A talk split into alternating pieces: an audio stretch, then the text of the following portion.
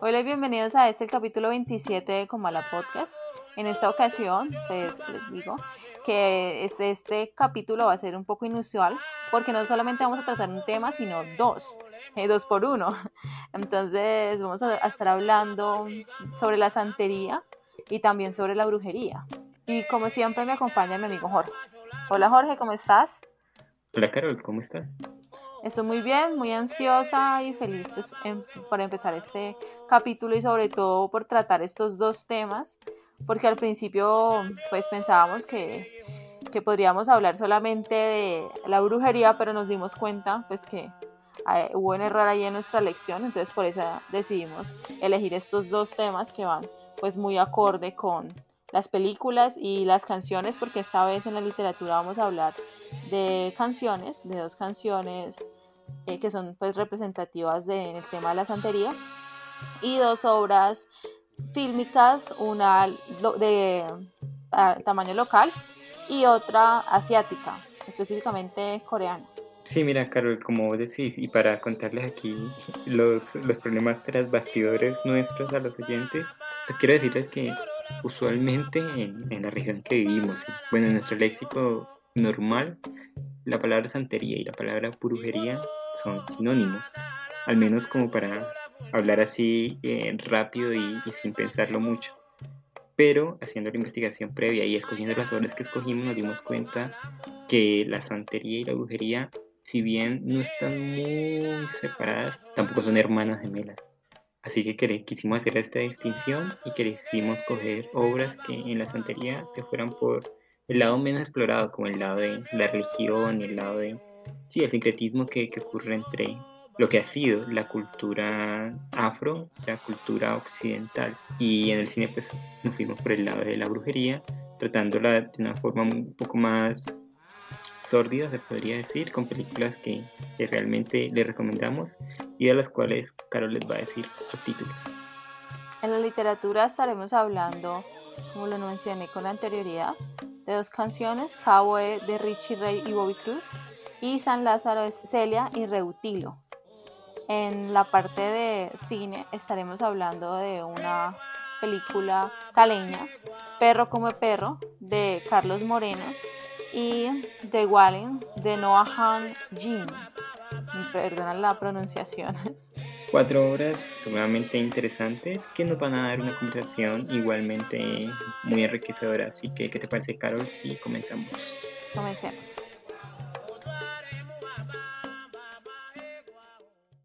Poesía, cuentos, novela, cómic. Todo está aquí en Comala Podcast. En nuestra sección de literatura vamos a tratar dos canciones que hablan muy bien del tema de la santería, pero que a mi parecer parecen complejas a la hora de resumirlas. Por eso es que pues no voy a hacer un resumen así profundo de la canción, de, mi, can- de la canción que yo elegí, que es San Lázaro, de Celia y Rutilio, porque en resumen es una oración que los cantantes hacen a, San Lázaro, con mucha, mucho lenguaje yoruba y mucha iconografía de, de esta religión, pero que a la larga no cuenta algo en sí, sino que va pidiéndole a San Lázaro que lo proteja en definitiva. Bueno, y esta canción viene, pues, como, como dije, acompañada de, de este, de este lenguaje y un sincretismo, del cual vamos a hablar ahorita más adelante, que nos da a entender que San Lázaro como cual no es tan así como nos lo presenta. Esta es San Lázaro de Celia Rutilio y Carol nos va a hablar de Cabo E, de Richie Ray y Bobby Cruz. Pues en sí, tu canción es un poquito difícil de, de resumir o como de concretar. La mía es, es mucho más compleja porque, pues básicamente Cabo E es el título de la canción y Cabo E se repite en toda la canción. Solamente hay pequeños pedacitos donde, donde hablan español y a través pues de, de, esa, de esos pequeños pedazos nos damos cuenta que básicamente, como tú también lo dijiste, es una plegaria. Es una plegaria que el narrador le está haciendo a este oricha llamado Shango, donde le pide y le ruega que lo libre de todo mal. Entonces, pues, pues es, eh, todos sabemos que, que, la cultura yoruba eh, llegó precisamente, se extendió eh, más que todo en Cuba, en, en, pues, en las islas, y más que todo también en Venezuela. Entonces, al pues, ser específicamente o haber surgido, o no, no, surgido, sino haberse regado, pues es en esta zona norte de, de América, de, pues, de Latinoamérica en específico, eh, pues vemos ahí como esta, esta música, esta canción, este, estos sonidos fuertes a través de, de la voz, de, a través del tambor, pues van expresando pues las sensaciones, cómo se siente quien narra y quien está contando en esta canción. Entonces básicamente esa canción nos habla de una plegaria, una plegaria hacia Chango, que es uno de los orishas. Sí, como podemos ver, ambas canciones son plegarias a, una deidad orisha, que pues que en mi caso es San Lázaro y en el, caso de Carol es Chango. Entonces, pues antes que nada queremos decirle que pues nosotros no somos expertos en este tema. Lo que vamos a hablar aquí es, pues está basado en una pequeña investigación que hemos hecho. Pero si decimos cualquier cosa, pues que no sea 100% cierta o que te cometamos algún fallo, pues los invitamos que dejen sus comentarios y, y nos digan qué, saben de ese tema y bueno, entablemos una conversación al respecto. De estas dos canciones, que son canciones muy buenas, déjenme decirlo. Eh, la de Richie Ray Bobby Cruz es una salsa como para bailarla toda la noche. Eh, sacamos un tema en, en, común, que es el sincretismo. Sincretismo que ha tenido que vivir el pueblo yoruba y, y el pueblo afroamericano aquí en Latinoamérica después que ocurrió la barbarie de la esclavitud y cómo estas personas para continuar sus creencias y continuar su cultura tuvieron que unir sus creencias con la del nuevo mundo, con la de el catolicismo y todos los dioses y santos de pues del nuevo mundo, sí. Entonces hubo una especie de comunión, si queremos ponerlo en, en términos eh, cristianos, entre la cultura yoruba, que venía de, de, ese viejo mundo, entre comillas, y el cristianismo, que también venía del viejo mundo, de hecho y que se unieron aquí en el Nuevo Mundo, en, las Américas. Y bueno, ya más adelante les explicaremos cómo pasó esto y, bueno, es el tema que sacamos en común, ¿no, Caro? Sí, y como tú contabas, ese sincretismo surgió precisamente porque a las personas que fueron esclavizadas les impedían eh, continuar con su religión y les impusieron pues el cristianismo y en ese caso ellos buscaron eh, cómo ocultar o cómo rezarle, orarle a sus dioses a través de nombres de, de santos católicos, de santos cristianos. Y pues aquí lo vemos que no necesariamente un santo eh, cristiano, como por ejemplo por acá nos dicen, eh, le dicen la reina del Guaguancó y bueno, etcétera, etcétera. Y, incluso nombran santas cristianas para también hablar directamente de un orisha pues que hace parte de esta religión que es Shango. Entonces me parece muy bello pues buscar esas maneras de, de expresarse y orarle a, a, sus dioses estando pues tan lejos del hogar. Mira que muy bello y muy inteligente porque esta gente venía subyugada de, de África muy bien pudieron dejar sus creencias atrás y, y seguir y continuar de una nueva manera aquí, pero resistieron persistieron y a la larga ganaron, como en el caso de San Lázaro, la canción que yo escogí, que como todos recordarán por las escrituras, Lázaro es, el, es la persona que Jesús revivió, pero Lázaro también viene de una, de una historia que Jesús le cuenta a sus discípulos, que es la del mendigo y el, y el rico, que se conoce así, es una parábola, donde hay un rico y un mendigo y el rico pues come bien y vive bien y, y no le comparte nada al pobre pero ambos mueren. El mendigo muere por una enfermedad, un lepra, una enfermedad virulenta muy fea que, que sufre. Y cuando mueren ambos, el mendigo va al cielo y el, y el rico va al infierno. Y es del infierno el rico le habla, al, le habla a Dios, le dice que lo salve. Bueno, no que lo salve, sino que al menos y dice la, la, Biblia que, le, que el mendigo unte su dedo en, un, en agua y se lo dé al rico para saciar la sed, que el infierno está muy, muy caliente y Dios le dice que no, el rico ya tuvo sus frutos aquí en la tierra y vivió bien, en cambio el, el pobre no, el pobre tuvo que vivir mal en, pues, en esta vida terrenal y que ahora a vivir bien en el cielo. Y los, las personas que profesan esta, esta religión, la, la religión yoruba, cogieron la imagen de Lázaro y más, más que, que de Lázaro de, el, que, que revive, que también, este Lázaro mendigo que muere por la enfermedad y la unieron con Babalúa, que es un, que es un orisha eh, muy importante y que eh, es como poniéndolo en, en palabras castizas, es el santo de ellos, de las enfermedades, al quien le piden que, que, los ayude cuando están enfermos, que también tiene una historia atrás, que más ratico se la contaré. Y toda la letra de, de San Lázaro es una oración, eh, como decía al principio, es una oración de, de Celia y Rutilio, pero que podría ser cualquier persona en, en el mundo que, que le piden que salve a la que salve y que los proteja de todo mal. Pues sí, eh, mirando, revisando ambas canciones, específicamente la mía, pues vemos como también es el tema del sincretismo, pues se ve con claridad. Aquí hablamos de Chango, Chango es el dios de la justicia, de los rayos, del trueno, del fuego. Es como uno de los orichas más reconocidos y lo nombran en muchas de las canciones que pues que son hacen referencia o, o le cantan como plegaria a estos orichas a um, Santa Bárbara que pues que vemos que es una santa, eh, pues es mujer, como lo dije con anterioridad, muy bello que, que un oricha hombre termine recibiendo el nombre pues de una santa mujer. Y San Marcos. Entonces eh, vemos como estos dos aspectos todo se van como, como arreglando, como congeniando para pues ser llamado y rezado de, de, una manera pues diferente, ¿no? Como escondiendo ese pasado. Eh, ¿qué, ¿qué, más puedo contarte, Jorge? Como ya lo dijimos, eh, ambas canciones son una plegaria y sobre todo me llama la atención el hecho de, de la música, de los tambores, ¿no?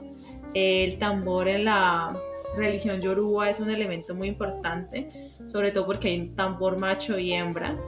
Entonces esos tambores cuentan y dan, le dan como un toque eufórico a, al, al, sonido eh, tratando como de simular como una especie de rito, se puede decir. Y me gusta mucho también porque que el, género que, que, lo cuenta o que lo narra es precisamente la salsa. Entonces la salsa es, es, es esa vía que nosotros también hemos heredado de toda la cultura afro. Bueno, para completarte la historia, Carol de Babalúa, Babalúa era un uricha que le gustaba estar con muchas mujeres y le gustaba tener mucho sexo. Y un día el dios mayor le dijo que, que se tuviera, que no tuviera sexo con nadie, al menos por un día. Pero él no, los, no lo escuchó y por eso lo castigaron. Lo castigaron con, con enfermedades, lo castigaron con males físicos hasta que murió. Luego intervinieron por él, aquí a grandes rasgos, y, y lo devolvieron a la vida. Y una vez vivo otra vez, él comprendió que la enfermedad y que eh, los padecimientos físicos son algo muy doloroso y por eso se convirtió en el oricha de, de, la viruela y de las enfermedades como lepra y ese tipo de cosas. Entonces ahí vemos que el sincretismo no, no solo es como que reemplazar eh, el San, San, Lázaro por, por Babalúa y ya, no, ni, ni en tu caso tampoco, ni en el caso de Changó, por ejemplo, que también es reemplazado por, como decías, por, otro santo de, del panteón cristiano, sino que lo que hizo esta gente fue elegir eh, santos o deidades que tuvieran ciertas características con, con sus orichas. Así Babalúa revive, como lo hizo Lázaro. Así Babalúa tiene llagas y tiene que sufrir enfermedades, como lo hizo el, el mendigo de la, de la historia de Jesús y todo este, este conglomerado de, de características es lo que ellos convirtieron en, en, la santería, que se le dice así de manera despectiva porque los de, los de esta religión tenían mucha devoción por, por sus santos, por sus imágenes, por las imágenes de sus santos, entonces los, los cristianos le pusieron que eran santeros, que, eran, que, su religión era la santería. Pero pues sí, la religión yoruba, como dice Carol, es muy bello y esto se ve mucho en las religiones pues de ese tipo de que, que vienen de, del África e incluso aquí en las latinoamericanas en, en, las indígenas que la comunión con, con, su Dios, la comunión con los dioses se hace a través de la música, a través de un canto y más que un canto, a través de un rito, de un ritual. Y como dice Carol, hay un, hay un tambor macho y un tambor hembra que en la música se unen, que es una comunión, otra vez esta palabra, crean una comunión y es como si estuvieran haciendo un amor, como si estuvieran creando algo a partir de esa comunión y esa alabanza al, Dios de ellos, lo cual contrasta mucho con la religión católica, que si también hay cantos, también hay plegarias, todo es como más introspectivo, ¿no te parece? Sí, es como, y yo me pongo a pensar, es como esos sonidos pues, de, las canciones específicamente, además de ser pues cantos a los orichas, pues es lógico y se ve con claridad que esas, esos cantos tienen como esos sus momentos como de delirio, de, convulsión, algo que, que, mueve a la gente a, a, tener como e, un éxtasis, se puede decir. Entonces, sí, como tú dijiste, la palabra es muy acertada, esa comunión entre la persona y, y el orisha o, el, el, dios en este caso, al cual le están orando. Entonces me parece pues que en este caso la, la música cuenta mucho. Y es interesante, Carol, que digas eso porque pues tanto tú como yo, pero más tú que yo, eh, pues bailamos salsa y Cali es una ciudad muy salsera y Cali es una ciudad donde eh, pues a medida que uno va creciendo y va conociendo un poco el mundo de la noche y de la rumba, se va empapando de esta, de esta música, de esta cultura, aunque no sea en profundidad, aunque no la conozca como pueden ver, no la conocemos a profundidad, pero un poco de ello nos va llegando. Y te iba a preguntar, tú en, en los bailes que has asistido, en, en, las fiestas que has estado y en, en las rumbas que yo sé que te has pegado bastante buena y que nos hemos pegado. ¿Has sentido esta comunión bailando este tipo de canciones? Porque eh, Caboe y San Lázaro no son la excepción, de hecho más bien son la regla. Hay muchos cantantes salseros que, que utilizan este tipo de, de letras para, para hacer su, su, música. Entonces tú has sentido esa comunión, has llegado como, así sea en pequeña medida, ese éxtasis. Pues sí, mira que sí. Y de pronto, pues estamos orando ahí a, a Chango, a Yemayá y a todos de manera indirecta, porque lo hacemos con el cuerpo, con el movimiento y sobre todo dejándonos guiar pues por esa, esa letra que nosotros cantamos, que es una plegaria que al fin cuentas no, no sabemos que eh, pues en español, tratando de traducirlo a nuestro idioma, no, no entendemos de qué nos habla, pero como lo dije, la música también cuenta y hace que el cuerpo se mueva y entonces supongo que de cierta forma nosotros estamos orándole a, a los orillas con el cuerpo y con el movimiento. Y mira que nosotros como ignorantes en el tema, y aún así sin, sin hacer investigación ni nada, y, y, sin querer hablarlo en un podcast y ninguna cuestión por el estilo, entendemos que este tipo de letras y este tipo de, plegarias son importantes, son valiosas. He visto muchas personas que la cantan y que no saben qué es, pero, pero les ponen pasión a la cosa y es como si son, ellos mismos fueran estuvieran haciendo un ritual a, a, estos dioses que no conocen, que no saben de nada, que, que incluso ni les importarán, pero como que las letras y el ritmo y la música, las trompetas, los tambores, todo, crean otros, otra clase de sincretismo que, no sé, que posee a las personas y, y, y, las lleva a un lugar, podríamos decir, espiritual, un lugar del éxtasis, de, de la rumba, del, del placer. Sí, Jorge, indirectamente lo estamos saludando. Por ejemplo, en mi canción en, en Kawe, cuando dicen Cabio Sileo, es como viva su majestad o como aquí no ha pasado nada y, bueno, tiene diferentes eh, pronunciaciones y también de cierta manera, eh, con lo que he investigado, se está también saludando a una, o se está saludando en este caso, a una consagrada del dios del trueno entonces a una bricha de changuna consagrada al dios del trueno. Entonces, como tú dijiste de manera indirecta, estamos como en ese proceso de adoración sin, sin como ser tan consciente de ello. Y eso lo que está, lo que no se cuenta, lo que se narra como por los lados, lo que se pretende disimular al fin de cuentas es como lo más poderoso. Y eso lo vemos en el sincretismo, ¿no? Querer esconder eh, y es, es, es absurdo porque eh, tratar de esconderlo, nuestras, sus creencias o tratar de, de, ocultar esas creencias, al fin de cuentas termina en una canción donde todas las personas lo cantamos a viva voz y donde todas las personas bailamos y estamos en comunión con. Entonces, es, es, es esconder, eh, me parece algo pues muy, muy inteligente y sobre todo es como como cuando uno está viendo algo, pero no le presta mucha atención, pero eso, eso está ahí. Mm, no sé cómo explicarlo. Como desde, desde ahorita, desde la obviedad de, eh, que nosotros pues nos parece, al, al tratar de analizar esas canciones, pero al mismo tiempo desde lo desapercibido por muchos pues, los europeos, los españoles que pues, llegaron a invadirnos, no entendían lo que estaban haciendo esas personas que fueron esclavizadas. Entonces, esas, esos rezos, esas oraciones, esas plegarias estaban ahí eh, de manera explícita, pero no lo podían ver pues, los demás.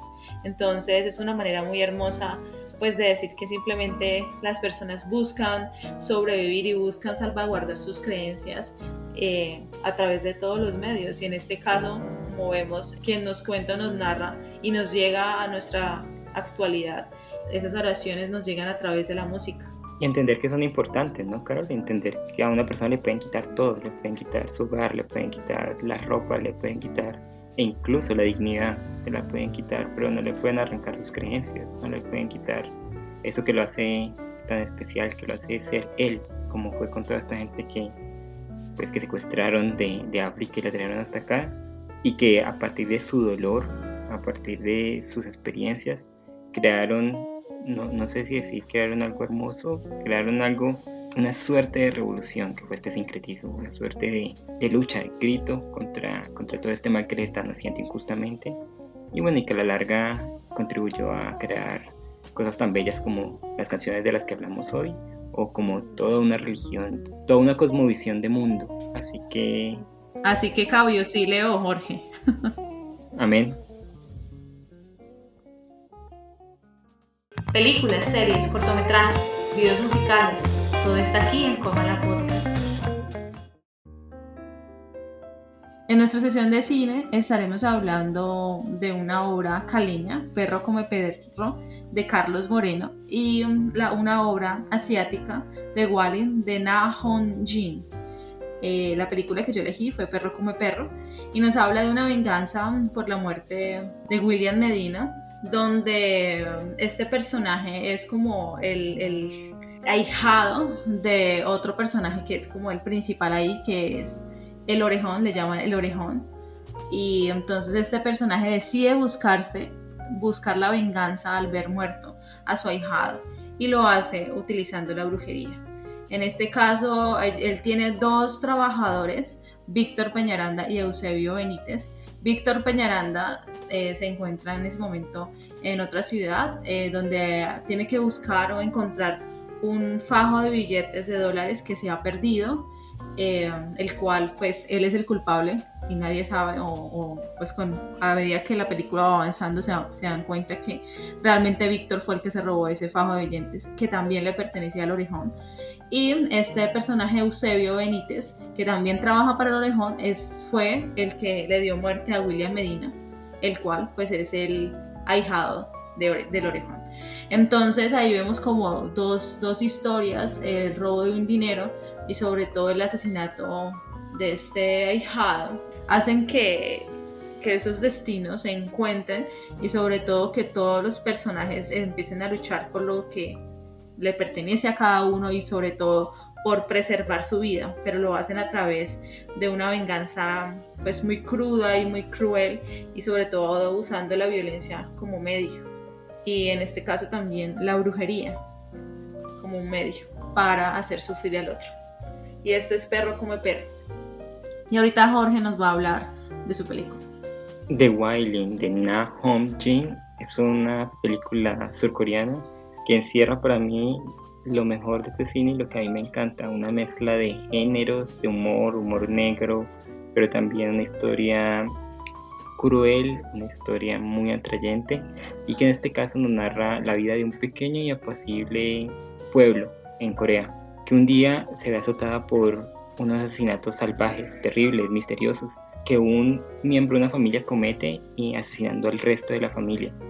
La policía y, todo el mundo está sorprendida, no saben por qué está pasando esto, porque en su pequeño pueblo ocurre algo tan horrible. Poco a poco nos vamos dando cuenta de que lo que al principio era una serie de asesinatos sin mucho más, va tomando tintes sobrenaturales. Y es que un extranjero, un japonés de hecho, que, llegó al pueblo comienza a ser vista como una persona que está cometiendo estos asesinatos a través de, la brujería.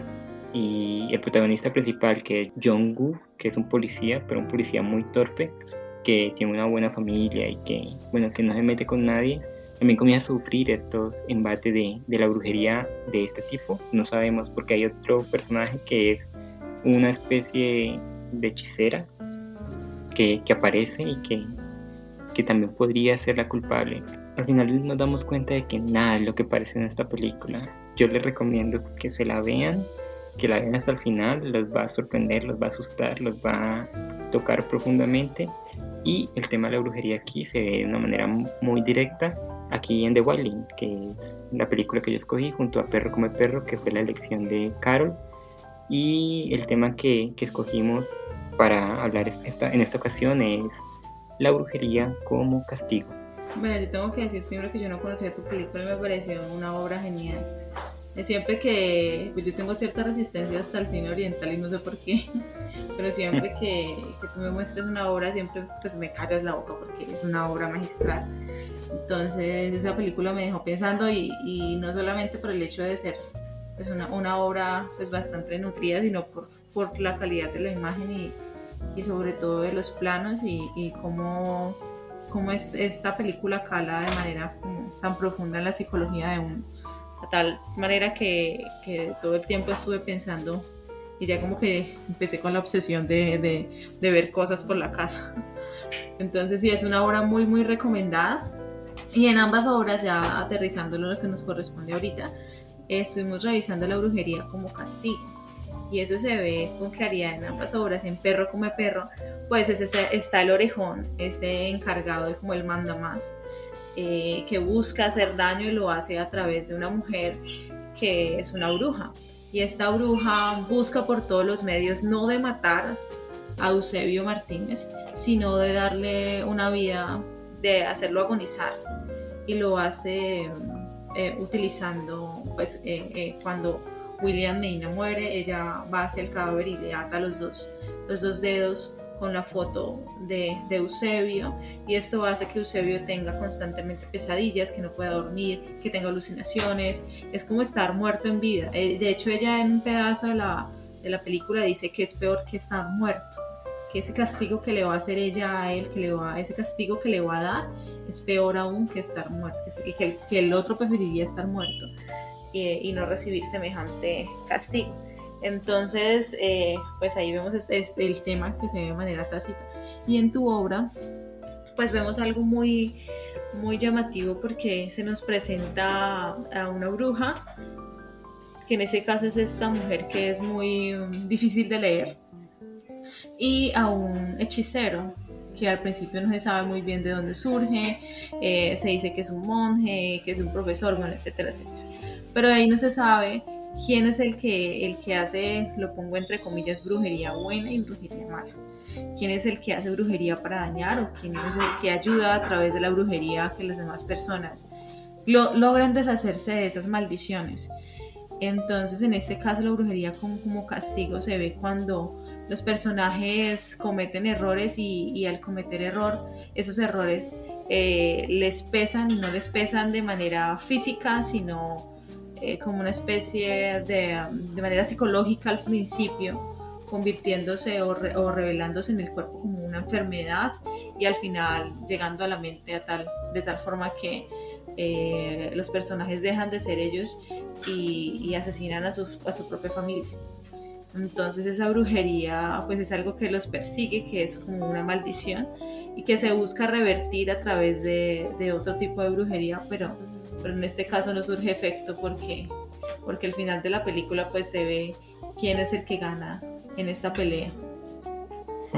Mira que a mi perro come perro no es una película que me guste mucho. Sé que tiene algunas cosas muy buenas. La fotografía que utiliza en la película es una fotografía supremamente cargada y supremamente bella y que convierte la ciudad en que vivimos Carol y yo en una suerte de infierno y casi literal, una ciudad que está a 40 grados, que, donde todo el mundo suda, donde ocurren matanzas a plena calle, donde nadie está a salvo. Entiendo que tengas cosas buenas, pero realmente no puedo compaginar con ella, seguro porque estoy muy metido en su contexto y sé que realmente no es así, que es una obra de ficción, bueno, y que lo lleva todo a la hipérbole. Sin embargo, creo que la brujería en esta película está tratada de manera muy correcta. Y no es porque yo sea un, un experto en brujería ni un brujo aquí, sino porque he visto diferentes documentales y he hablado con diferentes personas que, que dicen lo mismo, que es como que aquí se está mostrando un, un rito de, de venganza, de, sufrimiento hacia, hacia, esta persona, hacia Benítez, que, bueno, que va a pagar por sus pecados, por matar a, al familiar de El Orejón. Y, y, no solo matarlo, sino matarlo de la manera como lo mató, que en vez de, de darle una muerte rápida y, e indolora, lo tira a una cañería y deja que, se ahogue en un día de lluvia. Y es como dice Carlos, la brujería en ambas películas, no solo en, en Perro como Perro, sino también en The Wailing, está preparada para hacer sufrir a las personas. La brujería no es algo que, que se vaya a medias tintas. La brujería, si, si una persona está decidida a meterse contigo, va hasta las últimas. Y yo quiero aquí hacer una pequeña aclaración, Carol. Y es que averiguando sobre este tema y sobre el tema de la brujería, me di cuenta que existen muchas, muchas maneras de, de nombrar a, a las personas que hacen esto. Y, y tú dijiste eh, brujería buena y brujería mala, ¿no? Eh, en un documento que leí aseguraban que, que, el término bruja, bruja, la bruja es la que utiliza, la bruja o el brujo es el que utiliza la, la magia negra, ¿no? La magia como, como esta, este personaje de perro como el perro, que ella utiliza el, la magia de una manera negativa para dañar a otros. Esa sería la bruja. La bruja entre comillas, la bruja de, de Wailing que trata de proteger a los demás, que tiene encantamientos como para capturar al mal, sería hechicera. Entonces serían hechiceros y brujos, que pues por la economía del lenguaje y todo lo demás que no entiende, se, se han ido como mezclando, pero pues esas serían como las dos categorías que existen. Pero mira que yo, yo también estuve investigando pues como esa diferencia y a mí me, yo encontré lo, lo contrario. Bruja se le dice como a, la mujer y, y, hechicero al hombre. Como que no, es, no existe una, la palabra brujo, no, sino bruja y hechicero. Y generalmente la bruja está más ligado como a lo indómito, a la naturaleza, al conocimiento pues de, de esos eh, saberes ancestrales pero es más que todo sobre cómo utilizar ese poder, si es para el bien o el mal, pero en sí la palabra bruja pues engloba todo lo que, eh, todas esas capacidades a mujer de poder hacer el bien o el mal y hechicero pues sería como lo, la palabra masculina para, para decir bruja. Pero mire que, que me, parece, me parece raro pues que haya encontrado lo contrario a lo que yo encontré, porque el hechicero se ha utilizado a través de toda la historia y, también para las mujeres e incluso en la antigua Grecia se le llamaba hechiceras, se le llamaba pitonisas, a, pues, a las que adivinaban el futuro y a las que pues estaban en, el oráculo de Delfos ayudando a, la, pues, a ver el futuro. Eran las hechiceras. Y ya la bruja pues, pues, pues de lo que yo leí, ¿no? ¿no? No estoy diciendo que yo esté diciendo la verdad, obviamente. Se, tomó más como un apelativo a estas personas que utilizan la magia, tanto brujo como bruja, para hacer el, el mal. Mira que en el coloquio de los perros de Cervantes eh, hablan precisamente sobre esas diferencias y lo ligan más que todo a, la parte como rural y a la parte de, ciudad. He querido dejar todos los vicios de la hechicería en que estaba engolfada muchos años, había, y solo me he quedado con la curiosidad de ser bruja, que es un vicio dificultísimo de dejar. Que nos dicen específicamente, pues citando esta información, que, que las brujas, como lo dije con anterioridad, eh, desarrollan pues su actividad en, en ámbito más rural y ya cuando hablamos de hechiceras o hechiceros hablamos de personas que realizan ciertos tipos de actividades pues más ligado a, a, a la ciudad, a lo urbano. ¿Sabes qué puede pasar, Carol? Tal vez yo esté equivocado, sí. Y es que los términos han ido cambiando, tanto de, de la antigua Europa como con la entrada del cristianismo. Todos estos términos han ido cambiando. Antes la bruja era una cosa, después fue otra, magos, hechiceros. Entonces, sí, puedo ya estar equivocado. Lo admito, no, no, no voy a decir 100% que tengo la verdad aquí. Pero bueno, caminándonos un poco más al tema del que estamos hablando, que es la brujería como castigo en, en The Wailing y en Perro como el Perro, vemos que existe como toda una un bestiario, ¿no has visto? De, de cosas con las cuales se puede hacer brujería. Por ejemplo, en The Wailing, este hombre, este, llamémoslo, no lo llamemos brujos, llamémoslo sacerdote, ¿qué te parece? Este sacerdote utiliza las fotografías de las personas que han sido asesinadas. Él les toma una foto recién han sido asesinados y esta la utiliza para hacer sus invocaciones y además utiliza algo de la otra persona que quiere, que quiere maldecir. Por ejemplo, en el caso de esta película en concreto, utiliza un zapato de, de la hija del protagonista. Un zapato con el que la puede controlar, como que con, la que tiene, con lo cual ella tiene un vínculo o ha tenido un vínculo y bueno, y vuelve su vida boca arriba.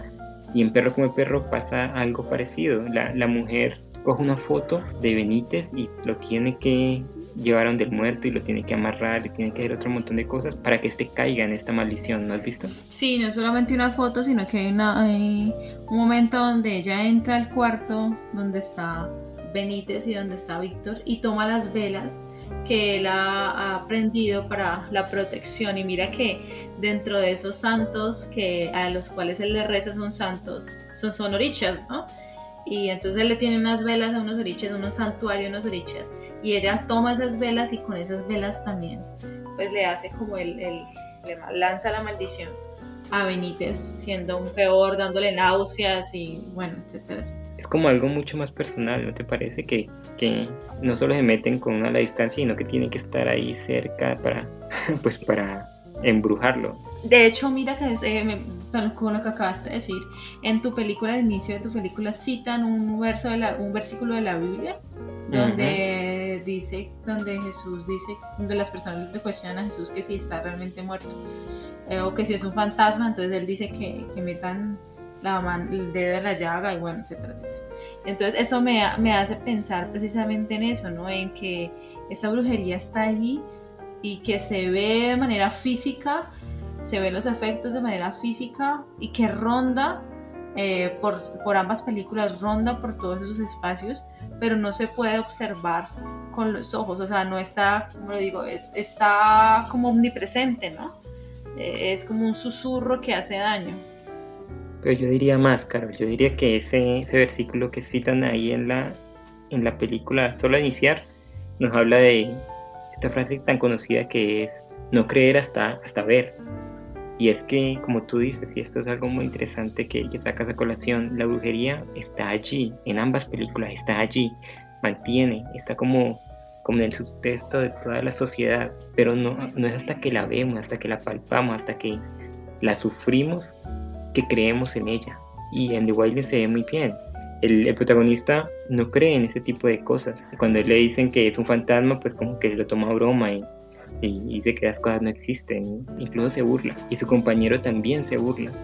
Y es como si, no sé, si, estos, estos entes, este, este sacerdote que, quiere hacerles el mal, supieran que ellos no tienen fe.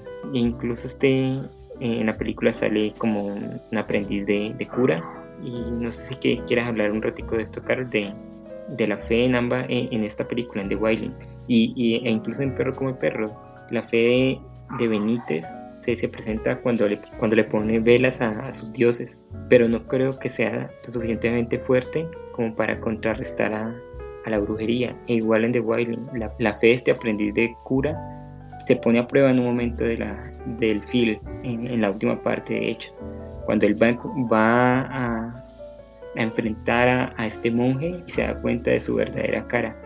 Y él va con un rosario a, enfrentar a este como, como diciendo, esta es mi fe, voy por ti, pero a la larga vemos que no sirve la fe, como que la, la fe, la fe, ya sea la cristiana o cualquier otra fe, tiene que, ir acompañada de una creencia muy fuerte porque no estamos viendo algo que exista. En cambio, en la brujería, en estas dos películas, vemos que existe, vemos sus consecuencias, vemos su realidad, vemos su verdadera cara. Entonces como que se enfrentan estas dos dicotomías, ¿no te parece? Sí, pero es que yo digo una cosa, es muy difícil cuando uno como siente ese terror, ese, ese miedo, y cuando ya ese miedo se ve materializado.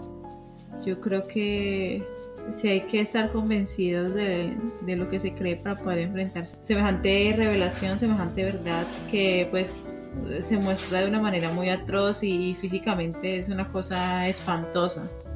Entonces solamente con el hecho de, verle los ojos a, este monje al final de la película o el mismo hecho de ver cómo el cuerpo de Benítez, eh, él, lo ve tirado en el asfalto y se va, se decide ir con William cuando muere. Entonces, es, una cosa es hablar sobre eso, sobre eso que no se ve y otra cosa ya es verlo de manera física. como última pregunta, Carol, ¿no te parece que ambas películas nos dicen que es mucho más sencillo, en el contexto de las películas, claro está, creer en el mal en el bien? Yo creo que el mal es, es muy ruidoso, pero el bien de pronto pues, está como la opción de, de aferrarse al bien, pero el mal, como lo dije, es, hace más ruido, es más perturbador ante los ojos, es más ruidoso, es más eh, invasivo. Entonces, pues claramente este personaje que busca ser sacerdote y con claridad eh, Benítez, pues van a dudar de lo que creen al verse invadidos por semejante verdad tan oscura que, que se les viene y sobre todo más porque los afecta de forma directa. Dice la Biblia, dichoso aquel que cree sin ver. Entonces creo que esa es la enseñanza que nos deja estas dos películas, que pues, podríamos tener aquí un debate acerca de la religión y de todos los temas que hemos hablado en 10 horas, pero eso lo vamos a dejar para el programa del jueves, después de Comala, que estamos haciendo en vivo en Instagram, y entonces los esperamos ahí para hablar un poquito más de, eh, Wiley y Perro come Perro. Hechos curiosos, notas sobre cultura, sociedad, todo está aquí en Comala Podcast.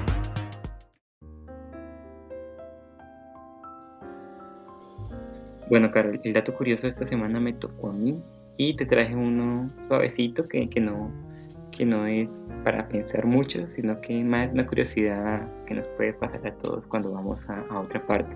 Pues bueno, una joven estadounidense que se fue a vivir a Sevilla y que es muy conocida en TikTok, quedó sorprendida, Carol, no sé si te ha pasado alguna vez en tu vida, al ir a un supermercado, algo tan común como ir a un supermercado, para ella fue supremamente chocante yendo a uno que queda en España. Solo sabiendo eso, ¿qué te parece? Pues yo creo que la mirada de un extranjero, pues al ver una cultura diferente, eso debe ser una sorpresa grandísima y yo creo que a todos nos pasa cuando viajamos a otros países, nos damos cuenta que, que, pues, que nuestra cultura es distinta, que la forma de abordar ciertos temas eh, en la comida, incluso lo que elegimos para tomar, o sea, la disposición de, de una misma mesa cuando nos sentamos a, a, consumir el alimento, o cómo lo comemos, si es con palillos o con la mano o con cubiertos, entonces eso cambia la perspectiva eh, pues de una persona al ir a otro país. Y mira que no solo de, de, un país a otro, sino incluso de una ciudad a otra. Yo ahorita que, que estuve en Bogotá viviendo casi un año, vi ciertas diferencias. Yo nunca había ido a esta ciudad así como muy en profundidad y allá me tuve que quedar y tuve que convivir con, con las personas y con sus costumbres. Y una de las cosas que más me, me causó gracia es que un día me, me, mandaron a comprar una cubeta de huevos y yo como que una cubeta de huevos. Para mí una cubeta, Carol, es un, como un tarro, un recipiente donde uno mete cosas, ¿no? Una cubeta. Claro. Y yo me fui pensando que me iban a dar un tarro lleno de huevos. Y yo, ¿cuántos huevos serán? ¿Serán 50? ¿Serán 100? Para llenar una cubeta entera. Entonces yo, en vez de pedir la cubeta, pedí un panal y la gente no entendía que era una panal de huevos. Y yo, ¿cómo no vas a ver que es un panal de huevos? Pues donde se meten los huevos, uno por uno, organizaditos. Me dijeron, ah, una cubeta. Y yo, pues sí, me mandaron por una cubeta, pero yo pensé que se equivocaron. y me mandaron entonces ellos no entendían que era un panal y yo, no, un panal, esto que está aquí, y les mostré, les señalé, no, y dijeron, no, eso no es panales, cubeta usted no es de aquí yo. Ah, Pero no tiene lógica, sí. porque una cubeta. Eh, Carol, yo intenté que me lo explicaran y a mí no me pudieron explicar. Para ellos es cubeta. Un panal es una cubeta. Y yo como que está viendo, no los contradigo porque pues están en su ciudad, entonces bien. Otra cosa, cuando yo fui a comer a un restaurante, pedí mi comida, pedí un, un almuerzo común con sopa y todo. Y me dijeron, al final me dijeron, y qué fruta va a querer. Y yo, ¿con qué fruta? Porque yo no pedí fruta, yo pedí un almuerzo. Dijeron, sí, pero viene con fruta. Yo le pregunté a la persona con la que ella, ¿por qué me van a fruta? Es del postre. Me dijo, no, esto se come, ¿qué? se come fruta antes de la, del almuerzo. Yo, ¿y para qué si voy a comer almuerzo? Porque quiero fruta. No, que para abrir el apetito que yo necesito.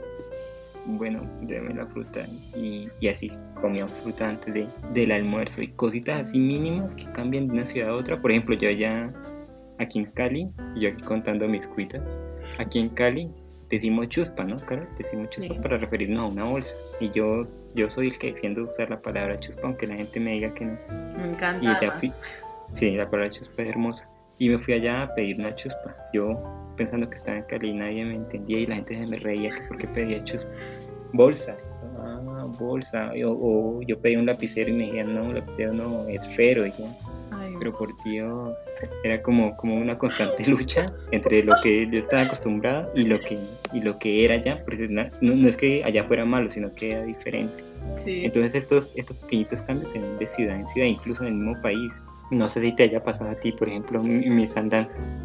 No, costumbres, pues eh, más en, en, lo culinario, bueno, yo soy vegetariana y eh, ir a Pasto y ver un ah. cuy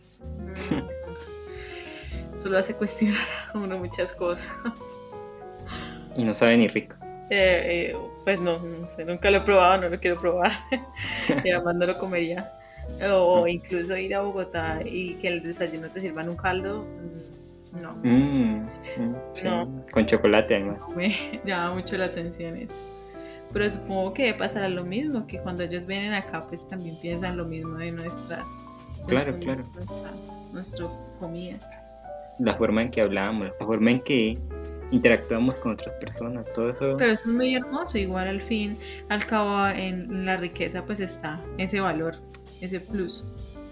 Claro, lo, bueno es que somos diferentes, qué tal que todos fuéramos iguales, o que todas las costumbres fueran iguales, que toda la forma de referirnos a otras cosas fueran las mismas, sería muy triste. Y bueno, entonces esta muchacha, que es, como dije ya, estadounidense, fue a, a Sevilla, a la ciudad en España, y se metió a un supermercado. Y lo transmitió por, por TikTok, esta red social tan popular hoy en día. Entonces esos videos se hicieron virales porque todos sus amigos y los conocidos y la gente que la seguía de, otra, de, Estados Unidos quedó maravillada al ver, por ejemplo, Carol, no sé si tú lo has visto, yo aquí en Cali las he visto, unas máquinas de exprimir naranjas, que son como que le meten las naranjas y ellas mismas solas las cortan. Yo tengo una. ¿Sí? Genial. cuando me invitas a tomar un jugo de naranja? Bueno, tengo, tengo muchas maquinitas que ayudan a pelar, a convertir el, los, el pepino en, en pasta, bueno, vegetariano. sí, yo, bueno, entonces ella y sus, sus seguidores quedaron maravillados con esta máquina. Además del video original, tuvo que hacer otro video explicando cómo funcionaba la máquina, cómo sacaba, cómo, cómo sacaba el jugo, cómo exprimía, cómo botaba las sobras, bueno, de todo. Además, y, y, esto es típico de España, allá se ve mucho este jamón serrano, que, que la pata está allí, que venden patas por todos lados de jamón serrano y pues que es omnipresente por toda España, que la gente lo come, pues en toda ocasión comen jamón serrano y ella como que no entendía por qué habían patas por todos lados colgadas y tanto jamón y tanta, tanta esta cuestión y sus seguidores igual. Pero es que no nos vamos tanto para allá, o sea, uno, uno mira las carnicerías, eh, pues algunas carnicerías y se ve el, el pobre cerdo muerto ahí colgado, no sé, y la gente lo compra, o sea, yo no sé. Pero yo creo que no, no, no es la regla, yo creo que es la excepción y por eso es que esta gente va como a mercados rurales. Por ejemplo, aquí en Colombia somos como mucho de, del mercado rural, de donde van los campesinos a vender sus cosas. Y aquí se llaman las galerías.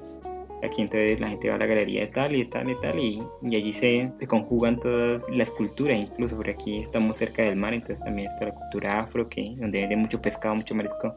Y si tú vas, y yo creo que Carol sabe esto mejor que yo, si vas allá a esas galerías, encuentras, puedes encontrar muy bien un pulpo al lado de una cabeza de cerdo, al lado de una pata de vaca, al lado de, de un riñón de yo no sé qué, de una gallina descuartizada y mejor dicho, entonces imagínate eso es lo que estaba pensando yo, estas personas de países eh, de primer mundo, entre comillas, que vinieran, ellos vienen a estos países, pero que vinieran, por ejemplo, a Cali y encontraran toda esta variedad, como vos decís, tan buena y tan rica, que es importante, pero que para ellos es como tan, tan chocante, ¿no te parece? Pero es porque se lo esa cultura lo esconde, porque mira, en España, en Latinoamérica, pues se sabe de dónde viene la carne y se muestra el animal muerto y es algo como normal, ¿no? En cambio, pues allá se tienen los refrigeradores y simplemente sacar el pedazo de carne, pero la gente no se imagina o sí sabe de dónde viene, pero no se Sí, imagina. O no lo ve como tan, tan, tan Pero explícito, ¿Tú no, ¿no? crees, Carol, también que es porque nosotros, tanto tú como yo y como mucha de la población colombiana, es descendiente directo de campesinos? Sí, claro, sí, claro. Que ven pues a los animales como un recurso. Y que, y que hemos estado pues en las fincas con los abuelos, con los padres y ven normal como, bueno, mate tres gallinas y vamos a hacer un cancoche las matan. O mate un cerdo para diciembre y lo matan. Y, y estamos ahí en el proceso. O poner esas patas de, de de gallinas en las sopas. Ay, delicioso. No, Riquísimo, eso claro. es Eso, eso, mundo, eso da sabor. Es que visualmente Ah, es, oh, es Visualmente terrible. no, no es nada estético, pero, pero es el sabor que da. Uy, uy, No, uy. no jodas, no, no, no, no te aquí lo no nos vamos a- a agarrar en una, en una batalla de, de No, vegetarianos no, contra carnívoros. no. La cosa es que, que todas estas tradiciones, tanto las nuestras como la española, como la estadounidense, sí, es como, son como tan diferentes entre sí. Y yo creo que al uno ir allá también chocaría tanto como ellos chocan con nosotros, ¿no? ¿No, ¿no crees? Sí, claro, o sea, es como abrir otra puerta y ver otra realidad muy distinta a la de, a la de uno. Y es por eso que es tan llamativo, ¿no? Lo distinto siempre lo llama a uno como a, informarse, bueno, de esto qué es y qué hacen y cómo se lo comen allá y por qué razón tienen este, este pedazo de cerdo ahí colgado o este pedazo de carne ahí secándose o para qué lo utilizan, o sea, es, es como eh, una, un- un mundo que se abre, una puerta. Y, y yo creo que no en vano por eso existen también las parejas multiculturales, ¿no? Esas personas que se casan pues con otras personas de otros países precisamente porque les llama la atención su cultura. Y los viajeros, la gente que, que va por el mundo a descubrir este tipo de, de cosas que al final de cuentas es lo que enriquece un país. Y no solo lo- la comida también, la forma de comportarse, El idioma. el idioma, por ejemplo, las costumbres, la forma de afrontar el duelo u otras muchas cuestiones que, pues, que convierten a cada pueblo en algo tan rico. Y a mí al menos me da muchas ganas de visitar otras latitudes por esto mismo. Sí, Jorge, me gustó mucho tu, tu dato curioso, la verdad. Eh, poder mirar cómo es esa, ese otro lado de la acera. Me, me gustó demasiado. Y bueno, pues ese sería el dato curioso. Y pues para despedirnos, Jorge, te cuento que como tú lo mencionaste con anterioridad y les recuerdo pues a nuestros escuchas que los días jueves nos estamos reuniendo para hacer un en vivo, hablar, charlar y sobre todo escucharlos a ustedes, sus opiniones, sus recomendaciones del tema, en este caso de los dos temas que tratamos el día de hoy y sobre todo también para crear comunidad, acercarnos, conocerlos un poco más y que ustedes también nos puedan conocer. Por eso hacemos, y con este fin también hacemos el, en el vivo a las 8 de la noche los jueves hora Colombia.